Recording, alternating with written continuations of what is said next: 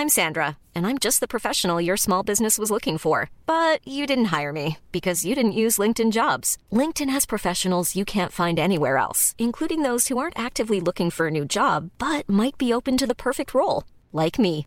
In a given month, over 70% of LinkedIn users don't visit other leading job sites. So if you're not looking on LinkedIn, you'll miss out on great candidates like Sandra. Start hiring professionals like a professional. Post your free job on linkedin.com/people today.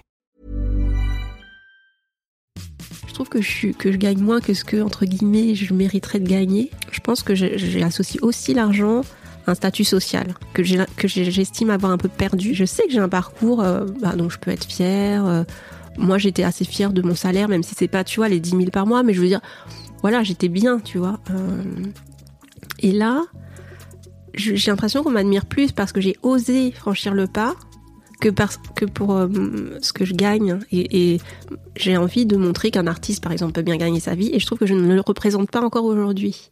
Exécuté par qui Fabrice Florent. Bonjour, bonsoir, bon après-midi à tous et bienvenue dans ce nouvel épisode d'Histoire d'argent. Chaque premier et troisième vendredi de chaque mois à partir de 6h du matin, on discute avec mes invités de leur rapport à l'argent. Comment le perçoivent-ils? Comment ils le gagnent? Comment ils le dépensent? Comment ils l'appréhendent? Tout simplement Je suis Fabrice Florent, dans la vie, je fais des podcasts d'interviews et de discussions et je crée des contenus.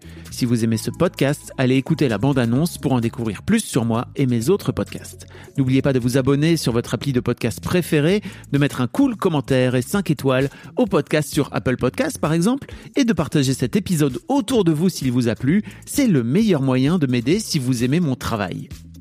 T'es un peu stressé? Oh, ça va, je pensais l'être plus. Pour l'instant, ça va. Mais peut-être qu'avec les questions... euh, Non, mais Non. normalement, une fois que c'est lancé, c'est Mm. c'est tout bon. C'est un sujet que tu. C'est c'est un sujet que tu, tu, que tu appréhendes énormément dans ta vie, c'est ça l'argent? Euh, non. Non, c'est un sujet que, que dont enfin, j'aime parler de ce sujet, en fait. Ok. Enfin, pas depuis si longtemps, mais euh, depuis euh, que je me suis lancée, je crois, à mon compte. On va en reparler, hein, tout ça. Ouais. On est donc avec Ilan. Mais- Salut Bonjour Fabrice. Je t'ai coupé, tu allais dire mais. Ah bon? Ah, Non. je sais plus. non, oui, je disais, euh, je m'intéresse au sujet de l'argent depuis que je me suis lancée en entrepreneur. Mm. Mais je pense qu'en fait, je m'y intéressais déjà avant, Ok, sans, sans l'avoir. euh, conscientisé. voilà, c'est ça. Euh, donc on est donc avec Ilan et effectivement, tu as été la première personne, je crois, à m'envoyer euh, un mail après l'annonce euh, de, la sortie du podcast. Et en fait, le podcast n'était même pas encore sorti que tu m'as envoyé un mail directement en me racontant un peu ton histoire et tout. Et ben, merci beaucoup de venir, c'est c'est très intéressant. Et tu fais partie, comme, comme je disais, de ces gens qui ont déjà entamé un, un travail sur l'argent depuis un petit moment. Donc ça m'intéresse vachement de voir un petit peu comment tu, comment tu te positionnes, en sachant que jusque-là, euh, les, les invités qui sont sortis, en tout cas, n'ont pas forcément fait ce travail-là. Donc euh, c'est c'est assez intéressant d'avoir un peu ton point de vue de, de enfin pas j'allais dire d'experte, mais en tout cas de Ah non, personne qui, a, qui a un peu, non mais qui a, t'as lu des bouquins, oui. Mm. t'as as beaucoup réfléchi, etc., etc. Quoi. Mm. Euh, Est-ce que tu peux te, te présenter rapidement? Donc t'es- tu t'appelles Ilan, c'est ça? Oui. T'as quel âge? Oula, ça commence déjà. C'est dur. tu tu veux pas que je te pose cette question? Non, non, 44 ans. Ok. Euh, c'est un très bel âge, tu sais, c'est mon âge. Ah, ok, C'est magnifique. super. Euh, et donc ouais, tu, tu me racontais dans ce mail que tu as eu une, euh, une carrière de cadre dans un grand groupe d'assurance, c'est ça? Oui, c'est ça. Et que tu t'es lancé à ton compte Mm. dans un tout autre domaine plutôt C'est ça. créatif, Oui, c'est ça? c'est ça, exactement. Euh, Il y, a, y a, y a trois ans Il y a trois ans.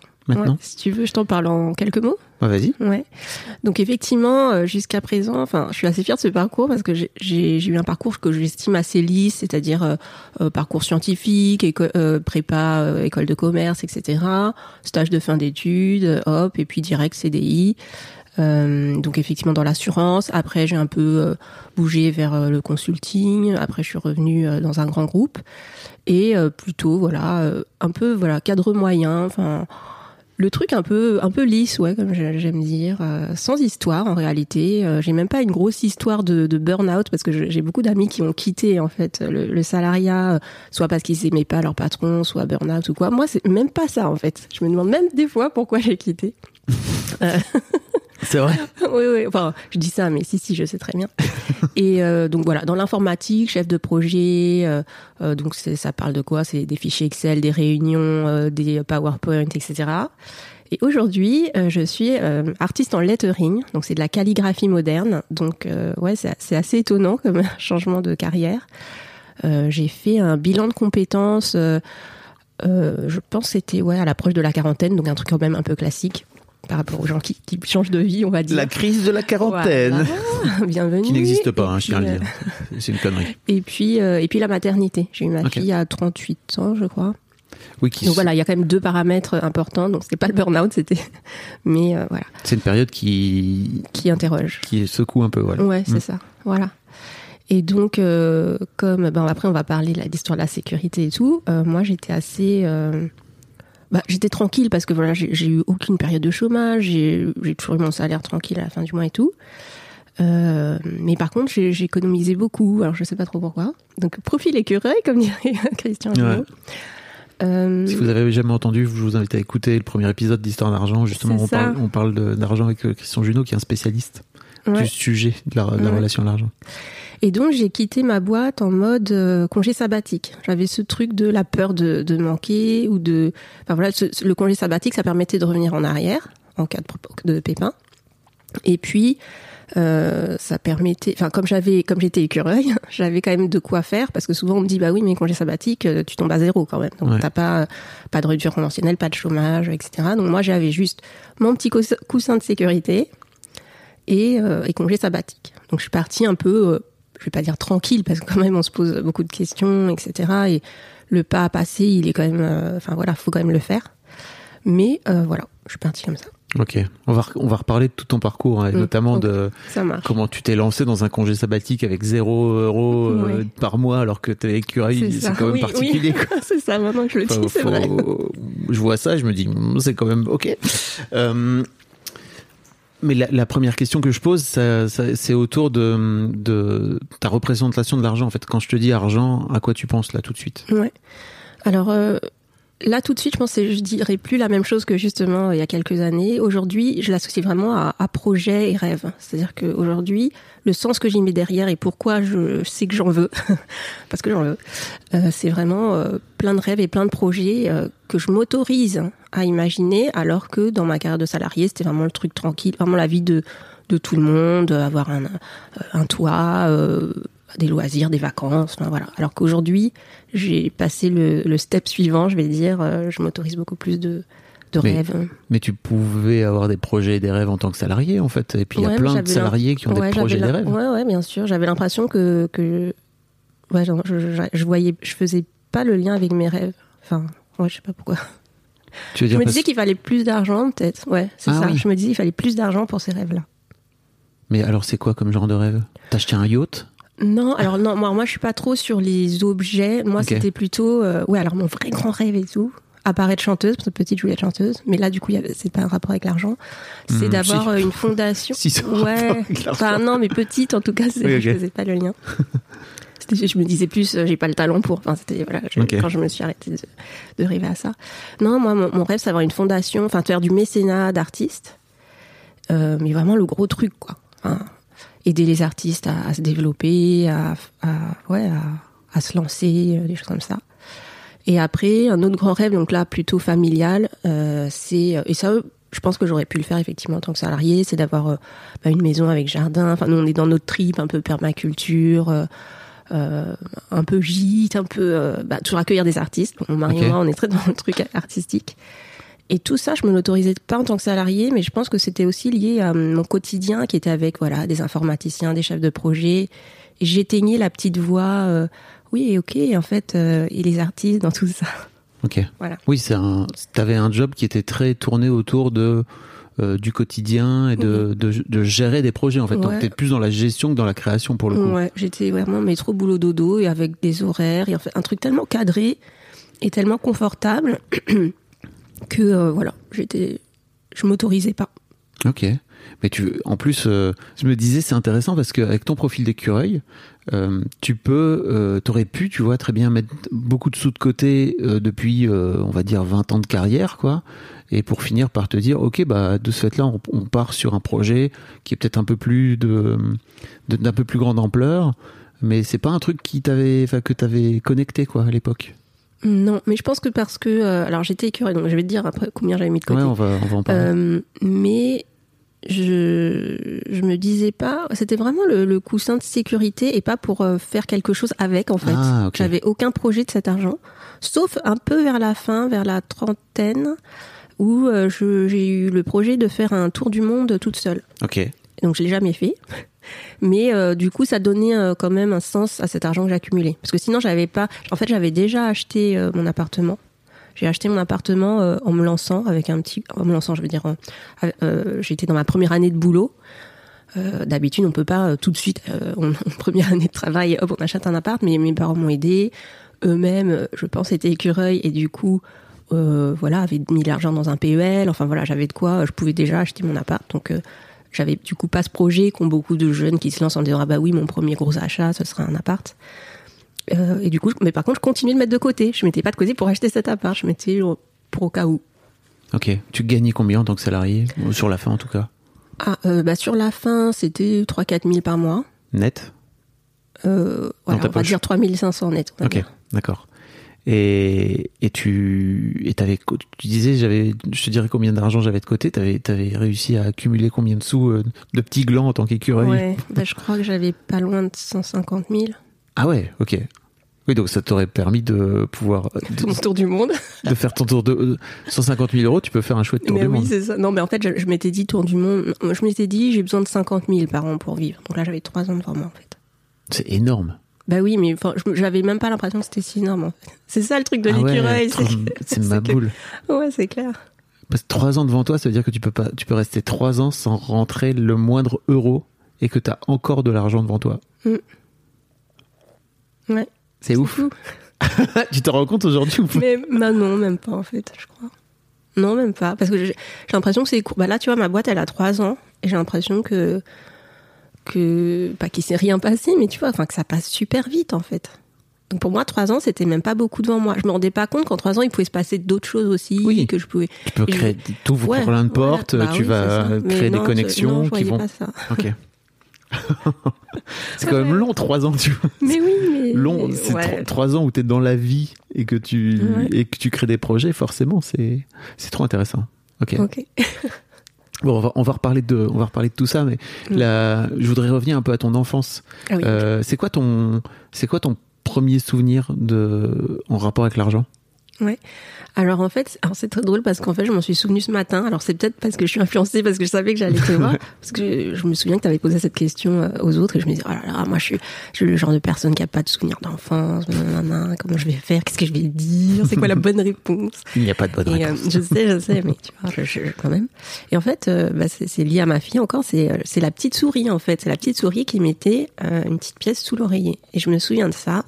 Et je me souviens que j'étais déjà donc écureuil et que je, je, je gardais cet argent. Je mettais dans une petite boîte. Je n'allais pas genre acheter des bonbons. Donc voilà, ça commence. Ça commence quoi, Peut-être que mes 150 000, en fait, ils datent des, du petit, euh, des francs. C'était des francs et pas des, Des euros. francs. ça nous ça nous Ça souvenez-vous ne les nous jeunes C'était il y a longtemps, les francs. En francs français, à l'époque. ok. Donc ouais, et t'avais tendance à garder, euh, à garder ces sous-là. Ouais. Ok. Ouais, ouais, complètement. Et euh, moi, j'étais pas dans une famille. Alors, de mémoire, j'avais pas trop d'argent de poche. C'était plutôt euh, si j'avais envie d'acheter un truc, euh, mes parents me l'achetaient, genre des fringues, ou si je devais sortir avec des amis et tout. Donc, j'avais pas une somme fixe, euh, etc. Euh, ou des fois, ils me donnaient, donc, pas lié à un événement particulier. S'ils voyaient que j'avais besoin, ils me donnaient. Mais Ok. sinon, j'ai pas ce truc de l'argent de poche. Et je pense que j'aurais mis de côté. C'est- ah ouais, à ce point-là, t'aurais rien Mais dépensé c'est du drôle, hein, Ouais, pourquoi, hein. Et, je me souviens de, de la tête de cette petite boîte, une boîte blanche en métal où je mettais mes sous dedans. Et je l'ai recompté comme Picsou, en fait. Ah oui, j'adorais Picsou quand j'étais petite. Ah oui, ouais. avec son coffre. euh, Ça- à se baigner dans de- sa- Oui, c'est ça. Il se baignait dans, dans, dans des pièces. Ça a dû me marquer, ce truc, je pense, ouais. ah, c'est intéressant. Tu, ouais, tu disais que tes parents étaient écureuils, c'est ça? Enfin, ou sont, Oui. sont, sont Euh, peut-être oui, toujours. oui. Enfin, sont- je sais pas. Enfin, je veux dire, je j'ai pas réinterrogé leur rapport à l'argent, même si c'est un truc que j'aimerais beaucoup faire. hein. J'y pensais. euh, Il y a des exercices comme ça où il faut, où, il- où on nous demande, enfin, dans les livres, par exemple, Ouais. sur l'argent, où on nous dit ah bah interrogez euh, votre famille, euh, vos parents, nanana, sur l'argent, et j'ai pas encore osé le faire. Ah, t'as pas osé? Ouais, je sais pas. Je pense Parce que c'est pas pour moi, en plus, ça fait euh, vraiment partie du, du process. Hein. Ouais. Ok. Je l'ai pas encore fait. Non, c'est intéressant, ça, tu veux qu'on en parle Ah oui, on peut. Ouais, c'est vrai. Tiens, Parce que bon, intéressant. Ouais. non mais dans, dans toutes mes interviews, en fait, je parle en général du, du rapport, enfin, parce que pour moi, c'est un Oui. truc qui se lègue, Oui. euh, souvent inconsciemment en plus, donc c'est ça le pire, c'est que, en fait, tes parents te refilent euh, leur petite valoche euh, concernant l'argent Oui. sans même souvent s'en rendre compte. Euh, et c'est intéressant que tu l'aies pas fait. Mm. T'as as peur de les déranger? Comment Oui, alors après, c'est pas euh, pour l'argent en particulier. euh, Il y a beaucoup de sujets avec, sur lesquels j'arrive pas à parler avec mes parents. Enfin, de manière générale, euh, ouais, on n'échange pas énormément sur des sujets euh, sérieux où on va se poser, on va se- parce que en gros, avec mes parents, alors moi j'adore mes parents, enfin je suis très famille et tout, donc j'ai deux frères et sœurs, juste pour situer dans la famille. Mm. Je suis au milieu, donc j'ai deux frères, euh, un grand frère, une petite sœur et donc mes parents. Et on se voit toujours tous en fait. C'est toujours les réunions de famille, un repas de famille. euh, alors, un peu moins maintenant, enfin, puis ces dernières années où les trois enfants sont grands, mais euh, du coup, euh, on se pose pas trop euh, pour. euh, Enfin voilà, ouais, j'ai pas ce réflexe en fait de dire ah tiens je vais les appeler ou je vais les voir et on va parler d'un sujet par exemple. Ok. Je pas ce truc. Mais ouais ouais si si je vais le faire. Bah, ça, ça me remotive. là, je défie là, là je le dis devant. euh, je sais pas combien de personnes écoutent. Des millions Non mais en plus c'est hyper intéressant. Je suis sûre qu'il y a plein de trucs qui vont ressortir. Mais c'est sûr. C'est sûr. C'est sûr et certain. Et mais mais alors euh, ok.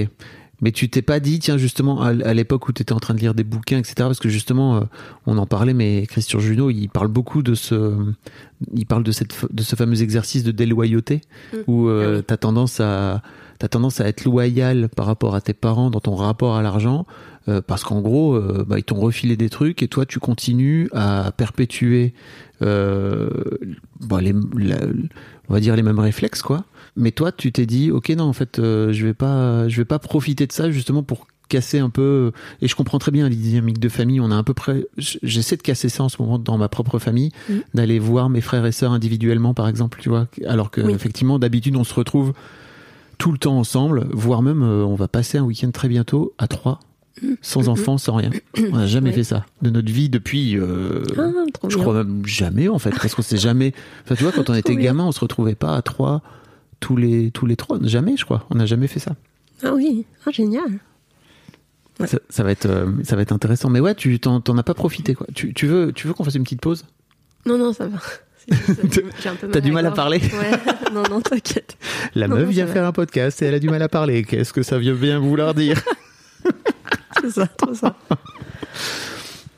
Euh, mais ouais de ce fait là t'as pas Hmm, bah non. Non, je suis partie. Euh, ouais, ce qui, est, ce, qui est, ce qui est bête dans la réflexion, euh, je pense de d'hypothèse. Non, non, de pardon, d'hypothèse euh, de ce qui m'avait légué, mais je l'aurais pas demandé directement. Mais bah, on peut en parler si tu veux. Ouais, je veux bien. Alors, euh, est-ce qu'ils étaient écureuils déjà et eux leur rapport à l'argent Du coup, de mon point de vue, Oui, parce bien que sûr. je ne les ai pas interrogés. Donc mon père était banquier, donc dans l'argent, génial ok et ma mère était euh, dans l'édition. Alors après, mes parents parlaient pas tant que ça de leur euh, métier ou de leur quotidien. Donc je sais pas. Enfin, je sais que mon père était euh, économiste, mais voilà, je je sais pas vraiment son quotidien, son travail vraiment en quoi ça consistait. Je sais juste qu'il était au siège et que voilà, il faisait plutôt des études, je crois. Et euh, donc ma mère plutôt littéraire. Et du coup, euh, j'ai bien aimé ce, le fait que voilà qu'il soit dans deux domaines très différents parce que je me suis toujours trouvée assez équilibrée entre science et, et littérature. Euh, même si après j'ai fait euh, une voie scientifique parce que voilà quand t'es bon à l'école tu on te dit va faire des maths. ouais Donc voilà, mais du coup j'ai ces deux aspects dans ma vie. Et par rapport au, au rapport à l'argent, donc eux sont euh, donc moi je suis d'origine vietnamienne, eux sont arrivés en France euh, dans le fin des années 60 pour leurs études. Donc nous on n'a pas cette histoire. D'ailleurs c'est marrant parce que des fois je dis on culpabilise un peu de ce truc-là. On n'a pas une histoire euh, dure de voilà boat people ou de réfugiés politiques ou de choses comme ça. C'est vraiment enfin moi c'est la vision en tout cas qui m'ont en, en plus transmise, je pense, de euh, ouais, on arrive à la cool en France pour nos études. Bon, je dis pas que c'était facile, ils sont venus avec zéro et tout ça. Bien hein. sûr. Mais euh, voilà, Mais pour faire nos études, je crois même plus père- facile que des gens qui effectivement seraient venus Oui, en, oui, en voilà, avec une, et oui, et puis avec une histoire dure et tout. Et tu, Donc tu, ils viennent pour leurs études. tu dis que tu culpabilises? Bah oui, parce que ouais, bah là on va on va changer d'histoire. Mais non, parce qu'en fait, mais, mais, mais pour je- moi, ça fait partie. Ouais, oui, Enfin, tu vois, vrai. tout est très ouais, intégré, en fait, hein. Ouais, je culpabilise d'avoir une histoire euh, légère et facile. Ok. Et je pense que c'est peut-être ça. Alors j'ai peut-être peur d'interroger mes parents parce que peut-être derrière, en fait, il y a peut-être des choses plus dures que ce que je pense et que ce, eux, ce qu'on, ce qu'ils m'ont montré en façade. Ah. J'en sais rien en fait. hein. Oui, Je- là, sûr. je suis dans des hypothèses Non, non, tu veux dire immenses, que. mais Oui, tu veux dire qu'il y a peut-être des blessures passées ouais, ça. Donc qu'ils ont pu vivre et Ouais. qu'ils ont, qui- dont ils vous ont jamais voulu vraiment vous parler ou Mm. qui- dont ils vous ont voulu vous épargner, quoi. C'est une Après, possibilité. comme ils sont venus jeunes, je pense pas. Après, peut-être leur famille, comme bah, mon père, par exemple, est le plus jeune de sa famille, et les autres sont restés euh, au pays. Ils sont, eux, par- pour le coup, euh, ont quitté le pays plus tard, et donc avec des histoires plus dures. Euh, voilà. Mais c'est de ce côté-là euh, que je ne connais pas moi, enfin, que voilà, je n'ai pas vécu, j'ai pas l'histoire, j'ai pas, voilà. C'est fou quand même, hein, parce que Ouais. bon, c'est pas, enfin, tu vois, du tout un reproche, mais c'est fou en fait à quel point on a du mal à aller interroger nos parents pour connaître notre propre histoire et Mm. leur propre histoire qui finit par, Oui, qui de toute façon par refléter sur nous d'une ouais, d'une bah oui. manière ou d'une autre, quoi. Ouais. Et là, je pense que, on parlait là de, enfin, je parlais de maternité, je pense que il y a un moment aussi où je vais avoir ce besoin-là pour transmettre à ma fille. Oui, Et du coup, je vais pas, je vais pas y couper en quelque sorte. Ouais, c'est Je sûr. pense que, voilà. tu lui enverras ce podcast. Tiens, pour connaître mon histoire, allez hop, salut. Ah oui. c'est pas mal ça.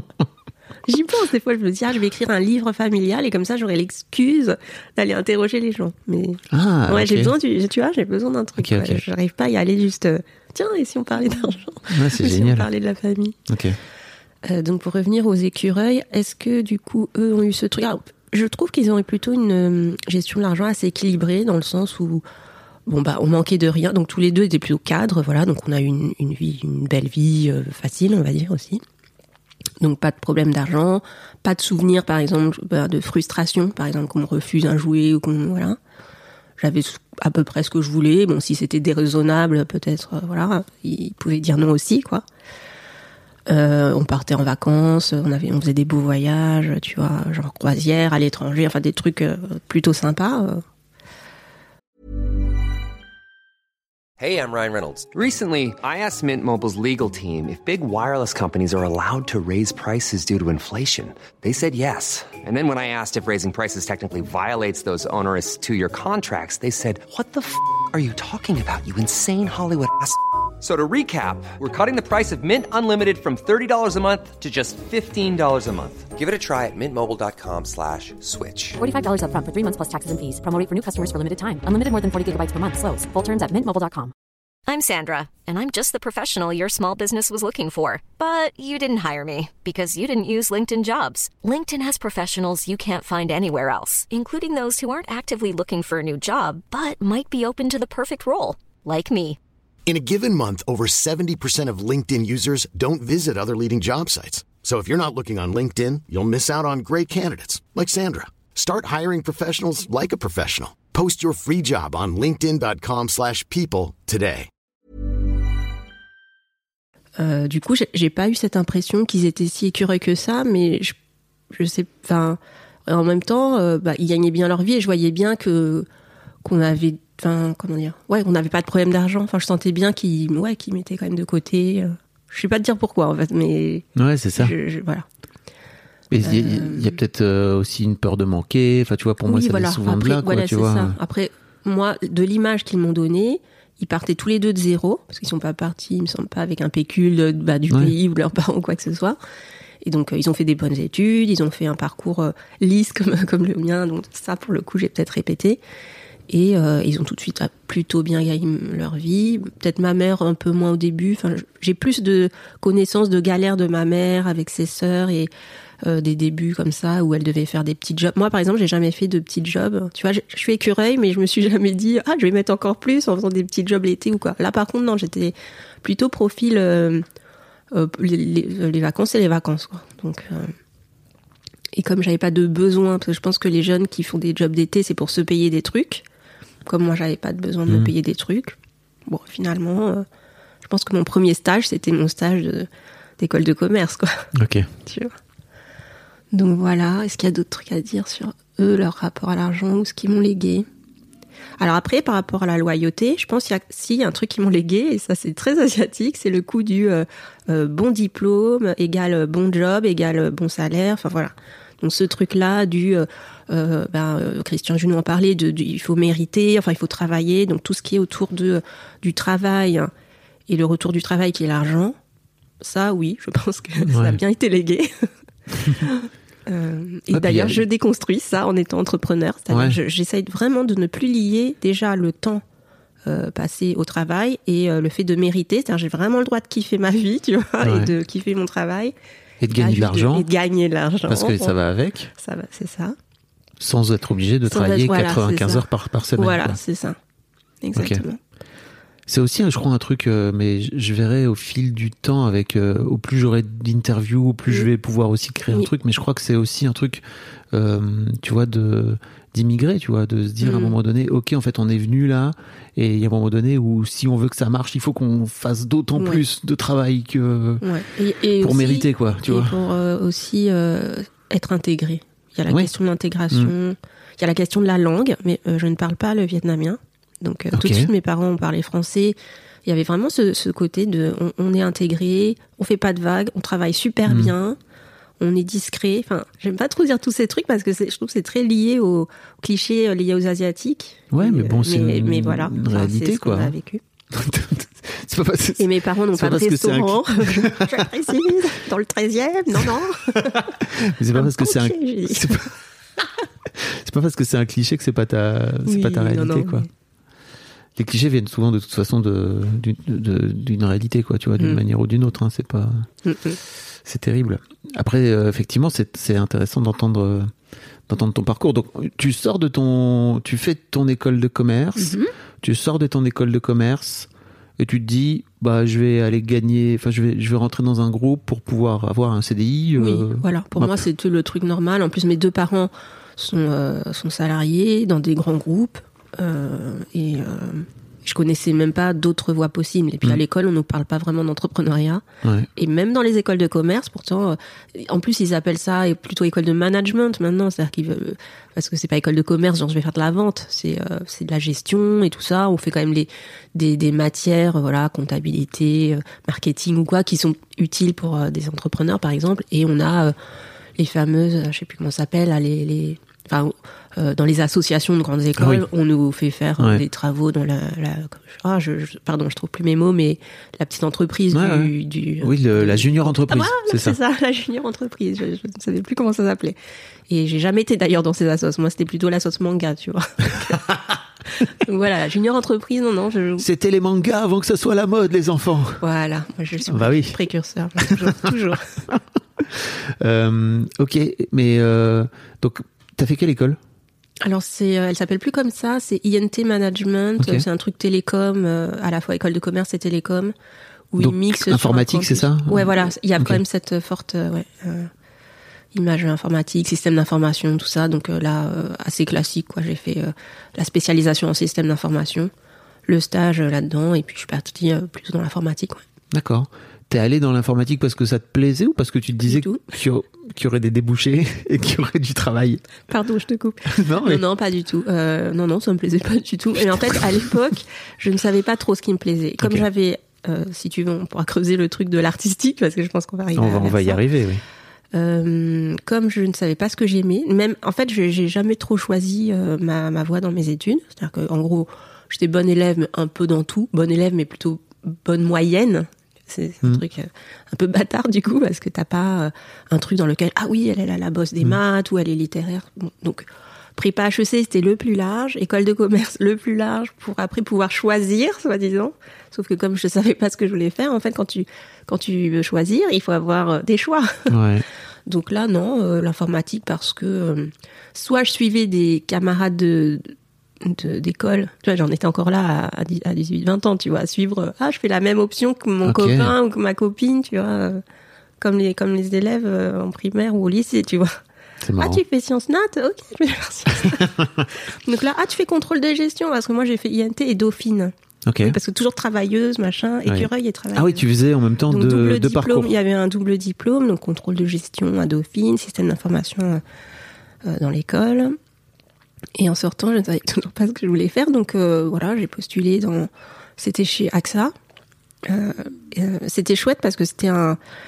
Enfin, je ne savais pas trop à l'époque, mais c'était un- une équipe qui se créait. Donc en fait, ils prenaient sta- une stagiaire de fin d'études, mais en fait, à la fin, ça a été une embauche, mais sur une équipe qui se créait. Donc quelque part, je pense, j'ai toujours été dans des trucs qui se créaient. Ça, c'était chouette pour moi parce que je ne savais pas encore que j'aimais la création, mais mais voilà. Oui, il y avait un peu une émulation où tu pouvais Oui. participer à la Ah ouais, création du truc en même Ah temps, ouais, quoi. ouais, ça, c'était vraiment très chouette. D'accord. Et, et euh, donc tu, enfin je sais pas en fait, tu gagnes combien euh, à l'époque quand tu rentres T'as la sensation que c'est bon pour toi, t'es oui, au alors, top, voilà, ça je alors je m'étais renseignée. Donc moi toujours dans la moyenne, hein, on ne fait pas de vagues. Donc euh, je connaissais le salaire de sortie. Alors là, j'ai plus trop les chiffres en tête parce que c'était en francs. hein, Oui. Désolée. Du coup, c'est compliqué de faire le, le, le parallèle parce qu'on se souvient plus en fait des ordres de grandeur en francs. Ouais. Euh, donc je suis sortie vraiment bah, le salaire moyen. J'avais demandé à mes camarades, ouais, toi t'es embauché à combien, toi t'es embauché à combien? Et puis du coup j'ai demandé ça et je l'ai eu. Et, bah, moi je suis pas trop à négocier quand voilà on m'a dit euh, ce chiffre me convenait, je l'ai pris. Euh, mais j'ai plus l'ordre de grandeur. Faudrait que je retrouve. Ok. Mais c'était le salaire normal quand tu sors de bac plus 5 euh, euh, chez AXA, voilà, dans les grilles quoi. D'accord. Comment tu vis ces premières années de, de boulot euh, avec un salaire euh, qui tombe, euh, machin ou...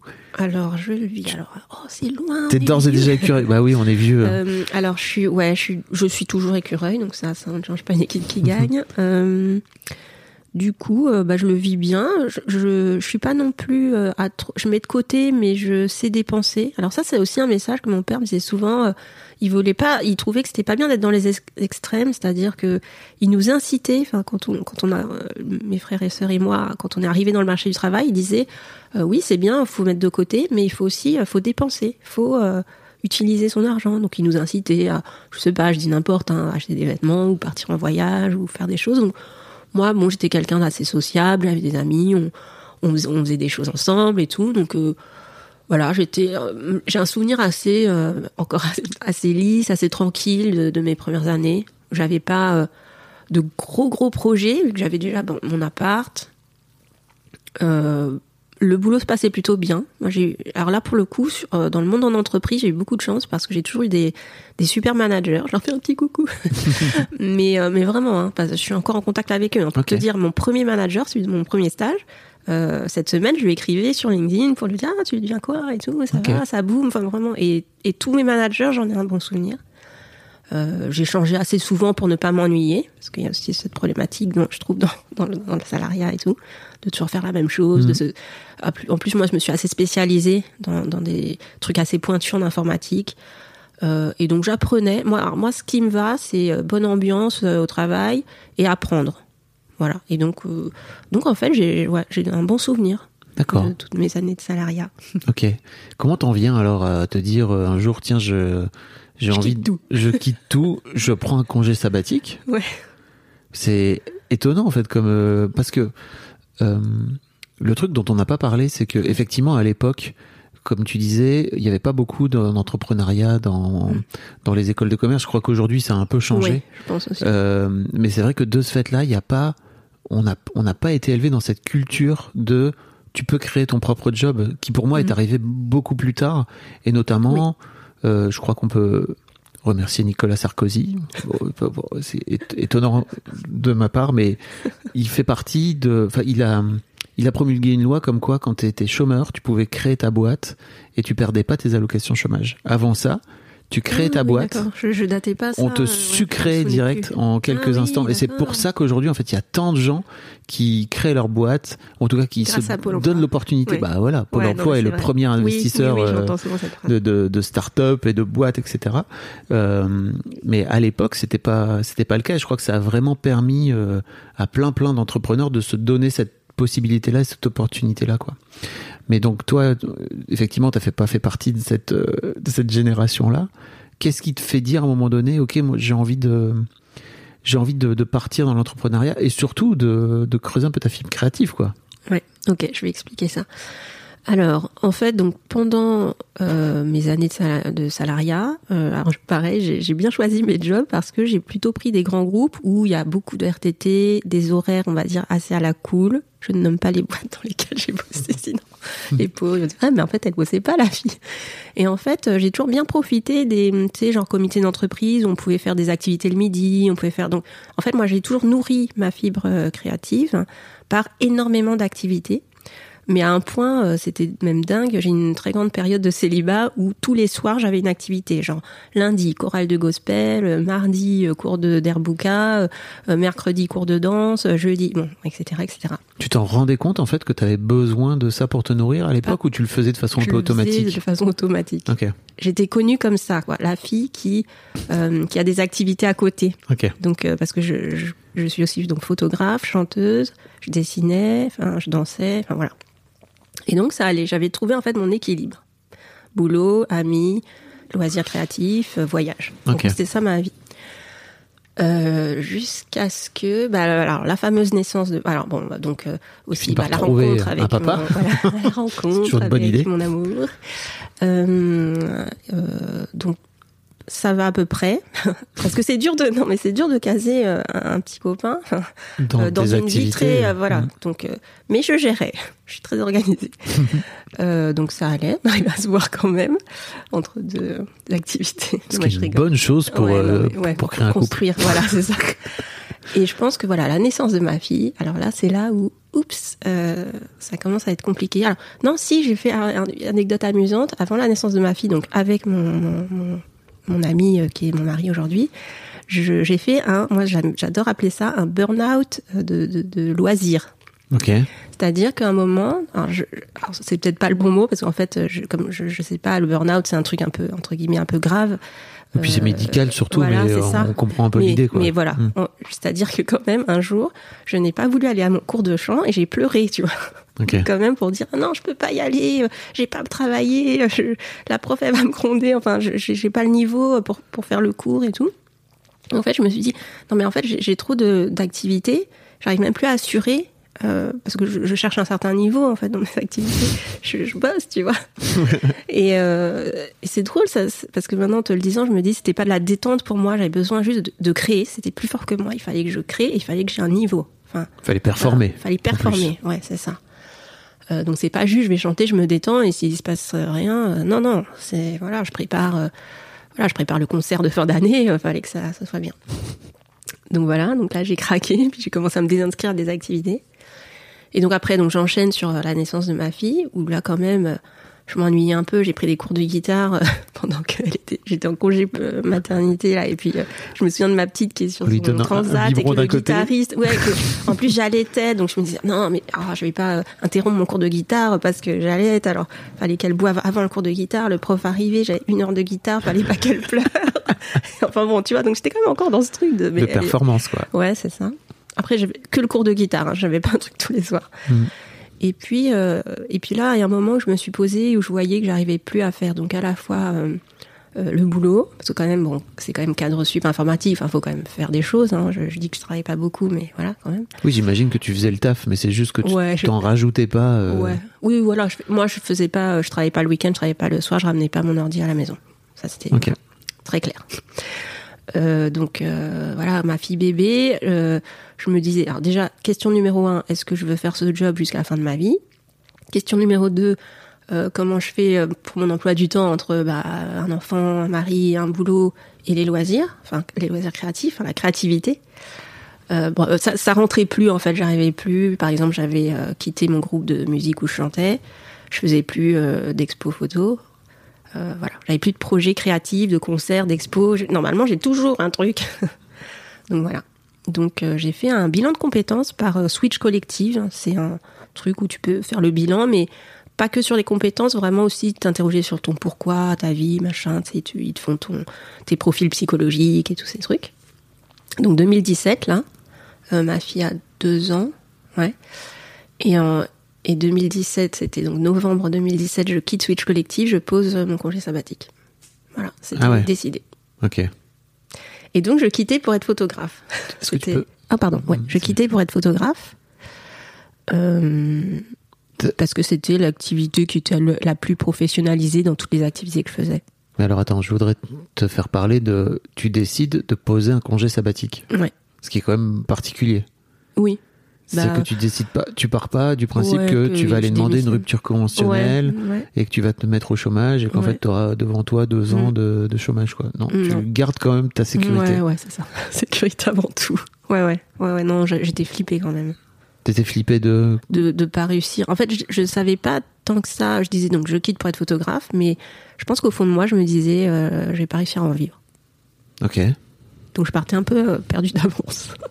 je sais pas, enfin au fond de moi, avec le recul, hein, disons, parce que non, sur le moment, j'étais là, je, je deviendrais la meilleure photographe de, internationale du monde, machin. Mais euh, non, non, donc non, non, j'étais vraiment flippée. Euh, J'avais l'argent donc de mon tour du monde et plus même puisque trois ans pour moi. Euh, et, et puis je voulais, et je pense que je voulais aussi rassurer mon entourage. Je pense qu'ils, ouais, je me disais qu'ils auraient moins peur si je posais un, congé sabbatique, euh, parce qu'ils m'entendaient beaucoup dire je vais poser un congé sabbatique pour mon voyage euh, tour du monde. Pareil, hein, pour le tour du monde, euh, c'était vraiment congé sabbatique. C'était pas je démissionne, je fais mon tour du monde et je trouve un autre job après. Parce que je pense que j'avais peur de. Pourtant, bon, voilà, avec mon parcours, mes diplômes, tout ça, j'aurais trouvé un boulot. Mais je pense que, ah oui, j'ai aussi cette peur-là de pas trouver de job. Voilà. Oui, parce que je crois que on cherche des chefs de projet dans, dans le domaine Ah informatique. tu crois Je crois que c'est un, c'est un Ouais. truc. Ok. Il y a, je sais pas, euh, j'ai entendu parler d'un truc qui s'appelle Internet. Enfin, tu vois, Ah oui. et tu peux créer des applications, etc. Bref, et donc il y a besoin de gens pour gérer les projets Ah oui, informatiques. étonnant. Qui vont... Je sais pas si t'en as entendu parler. Je te rencarde au cas où. Hein. Ouais, d'accord. Au, au cas où je. je regarde pour voir. Ouais. Ok, donc tu, Donc ouais, congé sabbatique. Tu te lances dans ce conseil sabbatique. Et d'un autre côté, il y a un peu ce truc qui m'interroge, c'est effectivement tu te retrouves avec zéro euro. C'est-à-dire que tu rentres plus d'argent. Et donc euh, l'écureuil, il va commencer à venir euh, taper dans sa réserve. Non mais c'est vrai. Ouais, ouais. Comment, comment tu Alors, le vis à il y a un l'époque autre truc dont j'ai pas parlé. Euh, donc, j'avais dit, tu sais, que j'étais devenue propriétaire euh, dès l'entrée dans le monde du travail. Donc, en fait, quand quand je me suis mis avec mon mari, euh, on a trouvé un appart ensemble. a, enfin, on a acheté ensemble. Et j'avais encore mon premier appart. Donc, en fait, j'étais pas à zéro. Je tombais pas à zéro. J'avais un petit euh, revenu de locatif. Je le loue en meublé, en fait. Et voilà. Donc, j'avais, euh, c'est ouais, à peu près 1000, 1000, 1200 par mois. Ok. Que, et t'avais déjà En terminé de, de- payer. que j'avais terminé de payer. ouais. De payer cet appart, quoi. Ouais. Ok. Bon, c'est pas, tu vois, c'est pas un salaire, quoi, mais Ça ça, permet- rassurait suffisamment l'écureuil, je dirais. qui a quand même trois ans. Trois ans devant lui. Donc, bon. si tu rajoutes quand même 1000 euros par mois, ça fait sans doute encore plus que trois ans de ce fait-là. Ah oui, c'est vrai. Tu vois, je, je sais plus compter, moi. Non, non, j'ai besoin d'être rassurée. ok. Euh, donc ok, et, mais tu, mais tu, ouais, de ce fait-là, ça va, t'as pas, t'as pas trop trop de soucis de te dire, ok, je, j'y vais et je vais venir taper dans cette réserve pendant ce, temps de congé sabbatique. Ouais, bah, T'es ok avec l'idée? une fois, ouais, c'est ça. Qu'est-ce Ouais, qui ouais, te fait switcher en fait, de te dire, euh, ok, maintenant il est peut-être temps de, de, de vivre le truc que j'ai envie de vivre et de venir taper dans cet argent, quoi?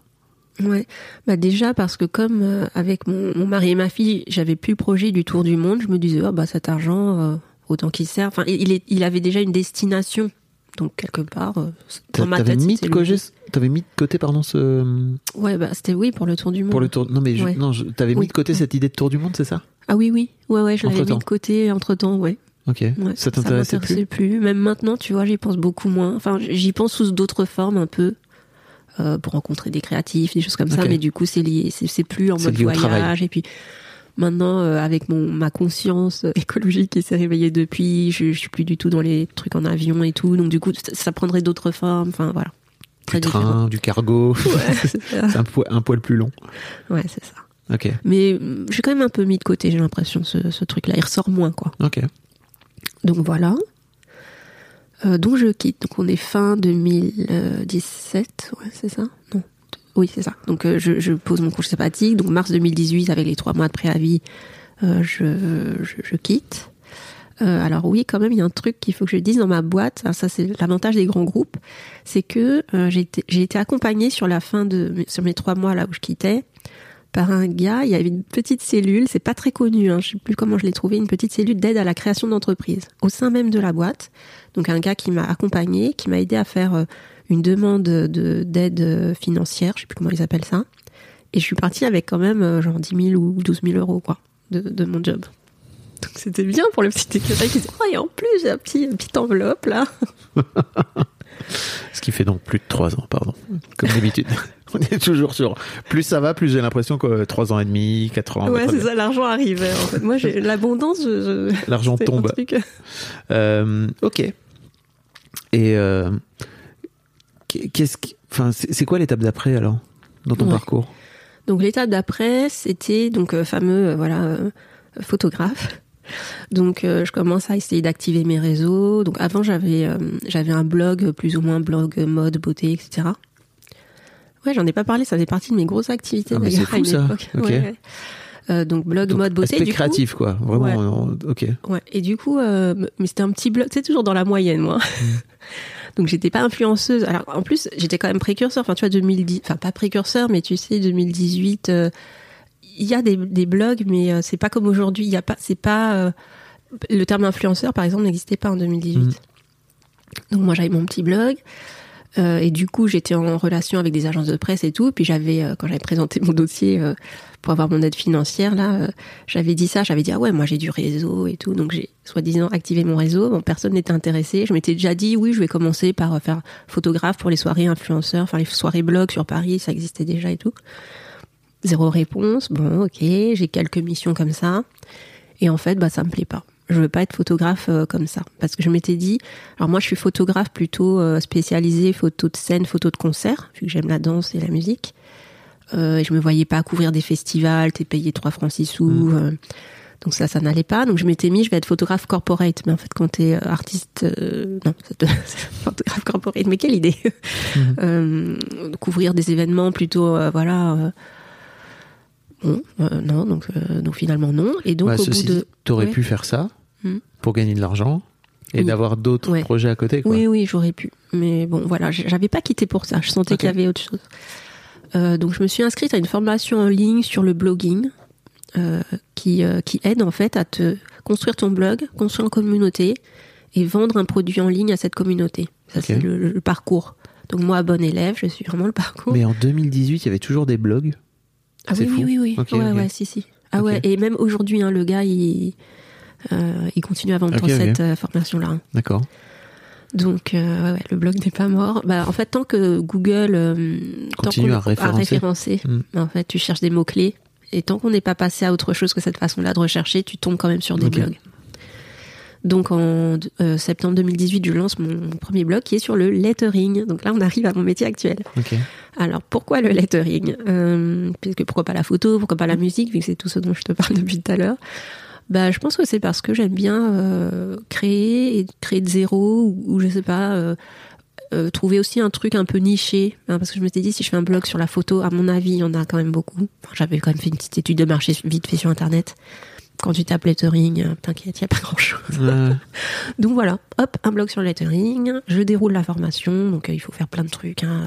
un article par semaine minimum de plus de tant de mots. Euh, au bout de tant de temps, tu ouvres ta chaîne YouTube, donc j'ai aussi une chaîne YouTube, euh, un podcast, donc j'ai aussi un podcast, donc qui est un peu euh, laissé à l'abandon. Mais voilà, j'ai j'ai vraiment suivi le truc jusqu'à avoir euh, une assez grosse communauté, une liste email. Et euh, l'idée, c'est ça, c'est de tu, tu demandes à ta liste email de quoi ils ont besoin, en gros, dans ton domaine. Et après, tu veux un produit qui correspond à ça. Donc, j'ai déroulé. J'ai vraiment fait ça. Entre temps, je me suis fait coacher pour euh, voilà bien développer le truc, machin. Et donc aujourd'hui, c'est ça mon, mon métier. Je suis vraiment sur le lettering, essentiellement dans l'enseignement du lettering et euh, à côté des projets perso autour du lettering. Pour expliquer le lettering, parce qu'on en parle, Ah oui, le depuis lettering, tout à pardon, l'heure. parce qu'on en parle depuis tout à l'heure, mais c'est l'art de, de dessiner, Dessiner des lettres. Ouais, c'est ça, l'art de dessiner des lettres. Donc ça se rapproche un peu, ça s'inspire de, de la calligraphie et euh, de la typographie. Comment ça t'est venu?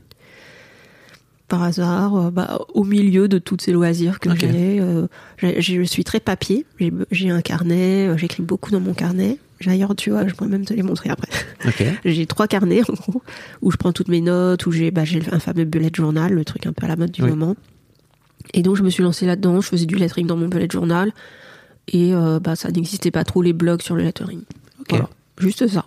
D'accord. Il m'en faut permet- pas plus, moi, pour, pour lancer un truc. Enfin, Et donc tu fais ça depuis trois ans. D'accord. Alors la première année est compliquée. La première année, là j'ai tapé dans la, la, T'as tapé dans la- dans la cagnotte. réserve de l'écureuil, le pot. Euh, mais mais tranquillement parce que voilà, j'avais bien confiance dans cette formation sur le blogging. Euh, je savais qu'il fallait quand même. euh, je travaillais ce qu'on appelle le référencement naturel, c'est-à-dire qu'il fallait que Google me reconnaisse en tant que blog et en tant que spécialiste du lettering, ce qui aujourd'hui ça va, pas trop mal. Et, et du coup, première année, pas trop de rentrée d'argent, mais après deuxième et troisième, Et qu'est-ce que tu vends alors? Des formations, des c'est ça? formations, ouais, Ok. formations en ligne essentiellement. Tu peux nous dire combien tu gagnes d'argent? Haha. ouais, ça, je, ouais, je suis pas forcément la plus à l'aise euh, Ah ouais? parce que j'estime que je suis pas du tout à mes à, à mes objectifs et que ouais, c'est un truc. euh, Ah, c'est dur pour toi? Ouais, c'est plus dur pour moi, euh, tu vois. Autant, tu vois, je t'ai cité des chiffres et tout. Là, euh, ouais, je, je suis encore euh, dans un entre-deux où. Qu'est-ce qui fait que c'est dur? Raconte-moi. Je, je te demande pas de Ouais, me sortir des chiffres, hein, mais non, juste non, de bah, m'expliquer le, le cheminement. Parce que. euh, je sais pas, je suis pas. Ah, tiens, bonne question. Très bonne question. Euh, je pourrais, je sais pas, je l'assume pas. Je trouve que, je trouve que je suis, que je gagne moins que ce que entre guillemets je mériterais de gagner. Et j'ai pas, je, j'ai l'impression que que si je le dis, euh, en fait, alors c'est très bizarre ce que je c'est que je, je donne une image, je pense, euh, sur les réseaux sociaux de réussite. J'ai peur de décevoir en fait ceux qui qui me suivent et qui se disent ouais, elle cartonne trop, il a et tout. Ah, yes. Alors bon, je veux bien le dire juste que je ne cartonne pas tant que vous le pensez, mais ouais, dire le chiffre, hein, ça gratte, ça gratte un peu. Ah, Et aussi par rapport à, parce qu'on n'en a pas parlé trop de ce sujet d'ailleurs, euh, le statut de l'artiste vis-à-vis du statut euh, d'un chef ou d'un cadre sup.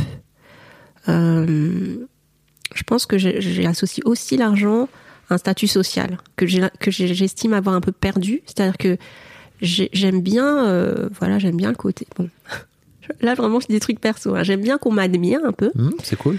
Et euh, merci de partager ça. ouais. Non, mais c'est vrai, c'est et important. du coup, euh, je, j'ai- je sais que j'ai un parcours euh, bah, dont je peux être fière. euh, moi, j'étais assez fière de mon salaire, même si c'est pas, tu vois, les 10 000 par mois, mais je veux dire, voilà, j'étais bien, tu vois. et là, j'ai l'impression qu'on m'admire plus parce que j'ai osé franchir le pas que parce que pour ce que je gagne. Et, et j'ai envie de montrer qu'un artiste, par exemple, peut bien gagner sa vie. Et je trouve que je ne le représente pas encore aujourd'hui. J'ai l'impression que j'ai encore du chemin pour dire, euh, voilà, bah, je gagne tant. euh, et je suis partie un peu de zéro, vu que j'ai refait ma vie en quelque sorte. Bah oui. Et du coup, euh, ouais, je crois que j'ai ce besoin-là de me dire. euh, En fait, déjà, quand je suis partie, un truc hyper important, c'est qui était important pour moi pour que j'accepte de partir. Ah ouais, ça, tu vois, je l'ai pas dit. C'est que j'étais persuadée, et je le suis encore, que ce qu'il fallait pour que je parte, c'est que je gagne plus en tant qu'artiste qu'en tant que chef de projet. Donc, je, quelque part, mon identité se faisait autour de euh, quand même de l'argent que je gagnais. quoi. Ok.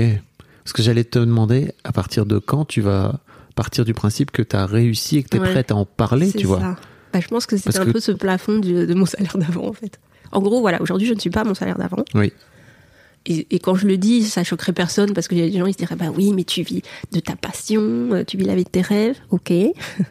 Mais c'est pas mais assez. c'était pas ça mon, enfin c'est pas que c'est pas assez, mais c'était pas ça mon rêve. Mon rêve n'est pas de de pratiquer mes, mes trucs artistiques. Mon rêve c'est la fondation, là, le mécénat et tout ça. Donc c'est plus euh, voilà. euh, mon rêve, c'est voilà ce rêve un peu euh, ultime. Donc en fait, c'est pas, je me mets pas comme but ultime, voilà, 10 000 par mois.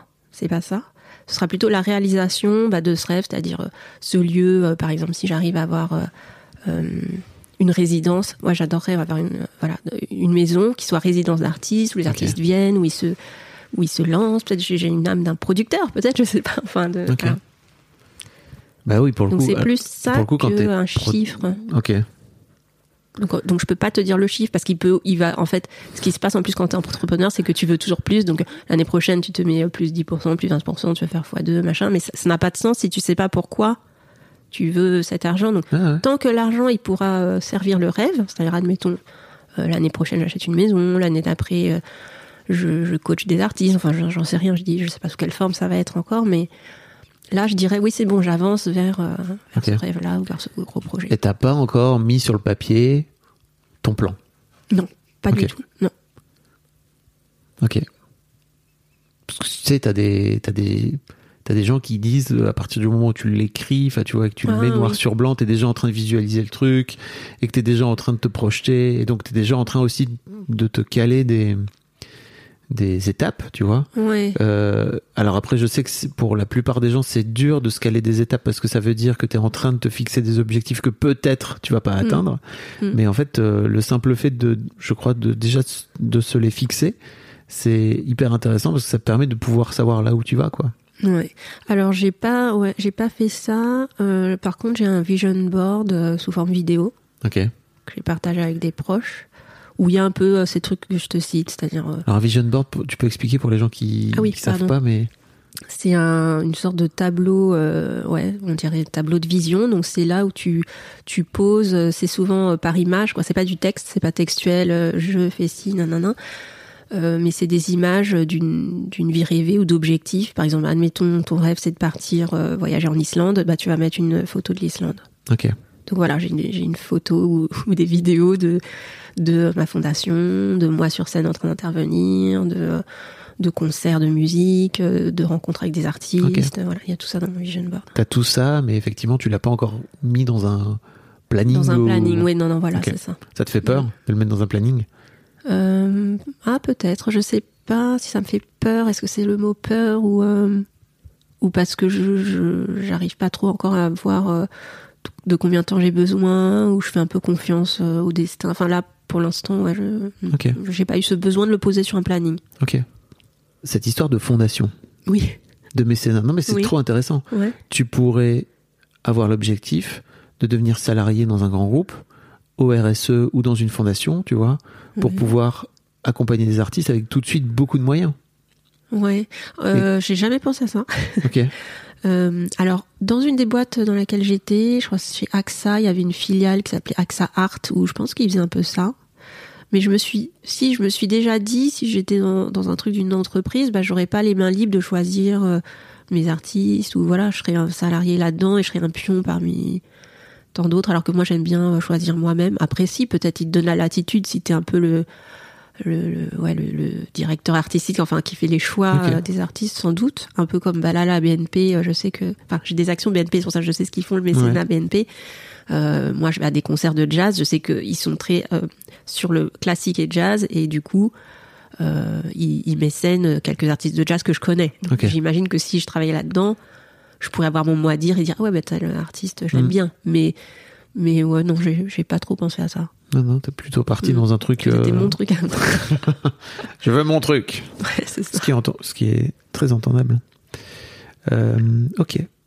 C'est très intéressant. Merci beaucoup d'avoir euh, d'avoir partagé notamment ce truc, enfin ce, ce point d'achoppement chez toi, tu vois, de j'ai besoin qu'on m'admire. En fait, j'ai perdu une forme de statut social euh, Ouais. en quittant. euh, alors qu'aujourd'hui, j'ai un peu l'impression que comment dire, ouais, c'est ça, tu te raccroches d'une manière d'une manière d'une autre manière à ce statut par l'idée que tu as créé ta boîte, c'est ça, et que tu as créé ton Oui. activité. Ok.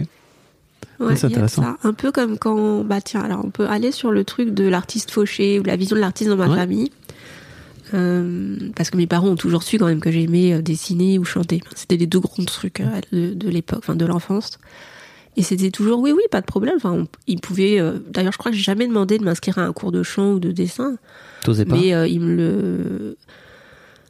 Euh, J'étais pas encore. Je c'est adulte où j'ai commencé à m'inscrire à plein de cours. Enfant, euh, j'étais très euh, scolaire. C'est-à-dire pour moi, c'était l'école en fait qui donnait des cours de quelque chose. Donc je faisais du dessin à l'école et du- de la musique à l'école et je, je, je savais même pas qu'on pouvait en faire en dehors de l'école. Et puis j'étais voilà, je pense que j'avais un emploi du temps euh, qui était très lié à, à l'école en fait. Et donc oui, donc mes parents me disaient que c'était très bien, enfin que c'était bien d'avoir des loisirs euh, et que euh, pour l'épanouissement, tout ça, même même les, les- maintenant que je suis maman et que je suis avec d'autres parents, j'entends ce message. euh, tous les parents inscrivent leurs enfants à des activités. C'est le truc un peu à la mode. Alors qu'avant, peut-être moins. Enfin, j'ai fait du piano, mais vite fait. Et euh, du coup, c'était euh, mais ça reste un loisir. Enfin, mais on peut pas en vivre. T'arriveras pas à en vivre. Enfin, c'est très dur d'en vivre. Où il fallait être célèbre pour en vivre.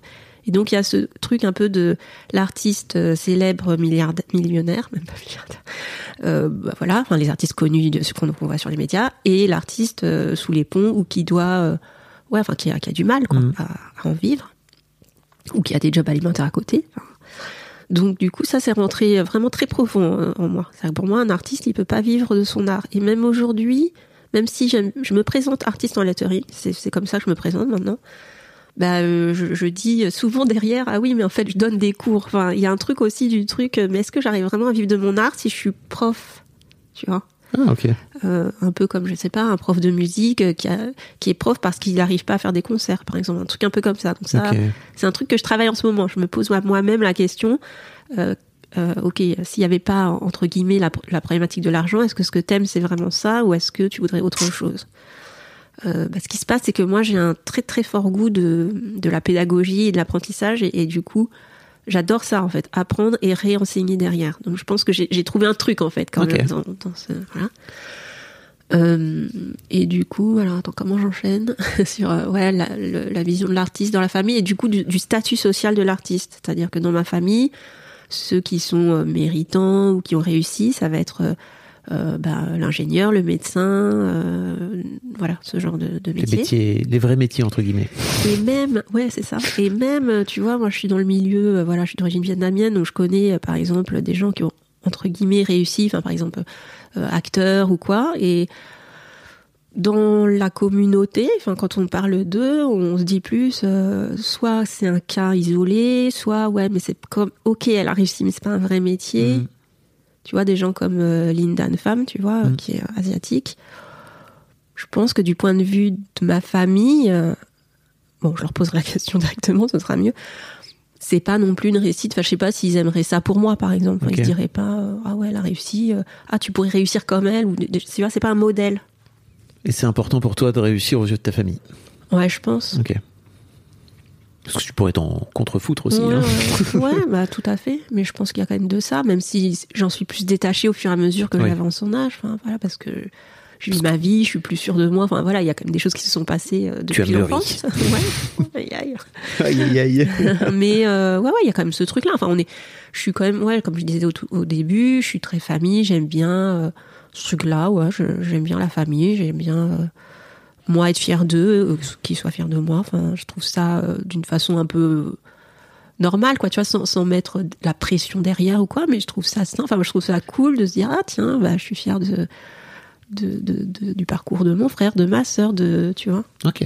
sans que ce soit forcément une réussite financière, tu vois, mais au moins qu'ils soient heureux et je pense que, que ça les rend fiers et heureux de voir si moi je suis euh, aussi euh, heureuse, après selon quels critères. Ouais.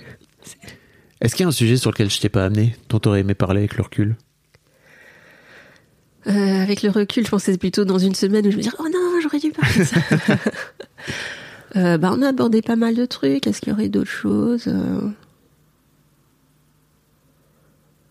euh, Je sais pas. Après, ouais, si, peut-être un truc du coup. Oui, alors depuis cette découverte de euh, il existe une relation à l'argent et tout, c'est un peu comme le développement personnel, c'est que euh, l'effet que ça fait, c'est que tu bassines tout le monde autour avec ça. C'est-à-dire que t'as as fait une découverte et donc t'es là. euh, moi, je suis avec mes cousines. Bon, et alors, votre rapport à l'argent? Enfin voilà, tu vois. les gens, ils s'en foutent. Enfin, il faut leur laisser faire eux leur chemin, Bien eux, sûr. ou quand ils ont envie ou quoi. Mais tu plantes des Et, petites euh, graines, quoi. Ouais, c'est ça quand Mm. même. Et euh, ouais, voilà. Et du coup, bah, moi en ce moment, c'est voilà, je plante les petites graines sur l'argent, bah, sur un peu euh, vivre la vie de ses rêves, assumer des, des choix ou des choses comme ça, et sans vouloir dire, euh, je dis souvent aux gens parce que je disais voilà, admirer, inspirer, j'aime bien ça, être admiré, machin. Mais euh, du coup, quand les gens me demandent euh, des conseils sur l'entrepreneuriat, euh, voilà, je me, je me permets quand même pas trop. Je me sens pas non plus si, enfin, je me sens pas non plus encore un modèle ou quelque chose comme ça, tu vois. Pas pourquoi je raconte ça. C'est un rapport avec l'argent. tu m'as dit, est-ce que tu voulais que je parle d'un truc que j'avais oublié? Non, mais non, c'est Oui, c'est peut-être parce que ça va avec ton statut. Ouais, euh, ça va, ça, Oui, ça va c'est aussi ça. avec le fait Ouais, que je pense. Il y a un t'as la, sensation de pas gagner. On revient à l'argent. Hein. T'as la sensation de pas gagner assez d'argent par rapport à ce que tu voudrais. Ouais, Je, crois hein, que c'est peut-être ça le lien. hein. Ouais, c'est ça. Le jour où tu auras la sensation d'avoir réussi financièrement, peut-être que tu Oui. considéreras que tu seras un modèle de réussite C'est d'entrepreneuriat. ça. J'en sais rien. Ouais, peut-être. Mais j'aimerais bien me décorréler de ça. Enfin, du coup, je, après ce podcast, je vais me réinterroger, je pense, sur, ok, c'est quoi la réussite? Parce que je pense pas que, fondamentalement, je pense pas que je le lie à l'argent, la réussite. Mais comme j'ai dit au tout début, je lie quand même l'argent à, au projet, aux réalisations et aux rêves. Donc il y a quand même un truc. euh, Bah, tu lis pas l'argent à la réussite, mais ça m'étonne, tu vois, que tu, me donnes pas ton chiffre Oui. d'affaires, par exemple. Ouais, Et encore une fois, je te demande pas de le demander, mais c'est trop intéressant que tu, Oui. tu bugs là-dessus, quoi, tu vois. je bug, très, très je bug. intéressant. On verra dans quelques années. Donc peut-être, tu vois, que Ouais. finalement tu le lis peut-être, Ouais. l'argent Ouais. et la réussite. C'est pas faux. Bon, merci beaucoup, Ilan. C'était vraiment Merci super. à toi. Je mettrai les liens hein, si les gens veulent découvrir ton, ton blog euh, sur le lettering. Quand tu dis lettering. Oui. Euh, je te souhaite une belle journée, puis merci beaucoup. Également. Merci Salut. à toi. Ciao.